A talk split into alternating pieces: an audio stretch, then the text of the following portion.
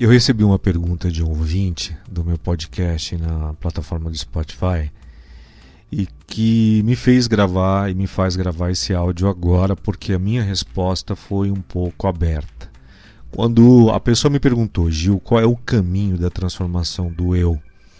E eu respondi que o caminho da transformação do eu era o autoconhecimento, era auto se conhecer. Quando na verdade muitas pessoas não sabem nem o que significa essa palavra. Pois bem, eu fiz questão de novamente responder esta pessoa mais claramente e fazer esse áudio aqui para falar para você qual que seria o caminho da transformação é, do eu. Percorrer a vida acreditando que ao transformar todos ou tudo à minha volta seria uma maneira fácil, desculpa, mais fácil para conquistar algo, ou a minha paz, eu acredito que talvez tenha sido o maior dos meus enganos. Infelizmente, ao nascermos, nós não venhamos com uma cartilha de sobrevivência, né? Uma característica inerente ao ser humano é a tendência de reunir-se em grupos, é, ou os, os objetos, os seres que apresentam características semelhantes a nós. Mas quanto mais cedo nós descobrirmos que não somos aquilo ou a quem nos rodeia, nós perceberemos que somos pluricasual e multiculturalistas, totalmente por natureza. Embora se aponte como um fenômeno social que pode ser relacionado com a globalização e a sociedade pós-moderna, quando a gente se refere a um ser multicultural. Mas o caminho da transformação do eu uh, pode realmente não parecer muito fácil quando você escuta isso. Ai, tenho preguiça só de ouvir coisas relacionadas à transformação. Bom, mas no primeiro momento, por termos vivido sempre em uma zona de conforto, isso eu tenho certeza que você, por mais leigo que seja, já deve ter ouvido essa palavra zona de conforto. E o que é a zona de conforto? A zona de conforto é onde o cérebro entende que se desempenhamos situações rotineiras, como escovar os dentes, andar ou pegar um objeto, ele, o cérebro, ele cria conexões neurais para essas atividades que se repetem é, rotina, rotineiramente, é, faça com que ele não precise gastar tanta energia com essas tarefas que são repetitivas. Isto é uma zona de conforto, é automático, é um pensamento automático. Então pense assim: para cada atividade, cada coisa que sabemos, há um conjunto de conexões neurais específicas. É como se fosse um endereço de um mapa para chegar a uma residência.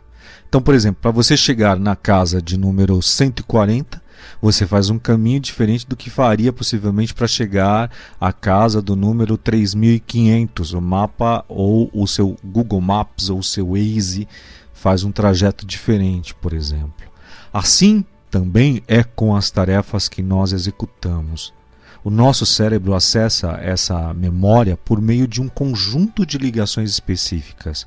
Com isso, quanto mais rotineiras uh, forem essas atividades, menos energia o cérebro gasta para desempenhá-la. E aqui então está a tal zona de conforto. Pois todas as vezes que você insere novas atividades, o cérebro precisa fazer novas conexões ou novos, os no, novos mapas. E ele fará se você insistir. Novas conexões entre neurônios elas começam a se formar logo após o aprendizado de uma nova tarefa. E isso já é a transformação do eu. Então, quando você repete padrões, você está em uma zona de conforto, você está repetindo aqueles padrões. Ah, agora eu vou almoçar e aí eu vou tomar um refrigerante uma cerveja e logo após eu vou sentir uma sonolência e vou para a cama assistir meu jornal ou futebol. Você está no automático. Se você inserir uma outra atividade após isso, ah, eu comi agora, almocei, jantei, vou fazer um Vou andar agora 10 minutos que seja, 5 minutos que seja, e aí a partir de agora eu começo a inserir uma nova atividade é, no cérebro.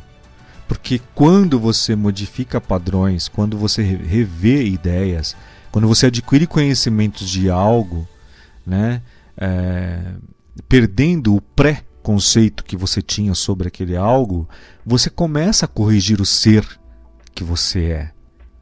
Você é um ser e nada do que você tenha te define. A transformação ela começa primeiro por nós, depois nós passamos a transformar os que estão próximos a nós, né? Porque a nossa transformação acarreta essa transformação no outro. E por último, nós passamos a transformar o nosso ambiente, o bairro, a cidade, o estado, o país que nós habitamos. Então você entende a necessidade dessa transformação, de percorrer o caminho da transformação do eu? Pois bem, pense nisso.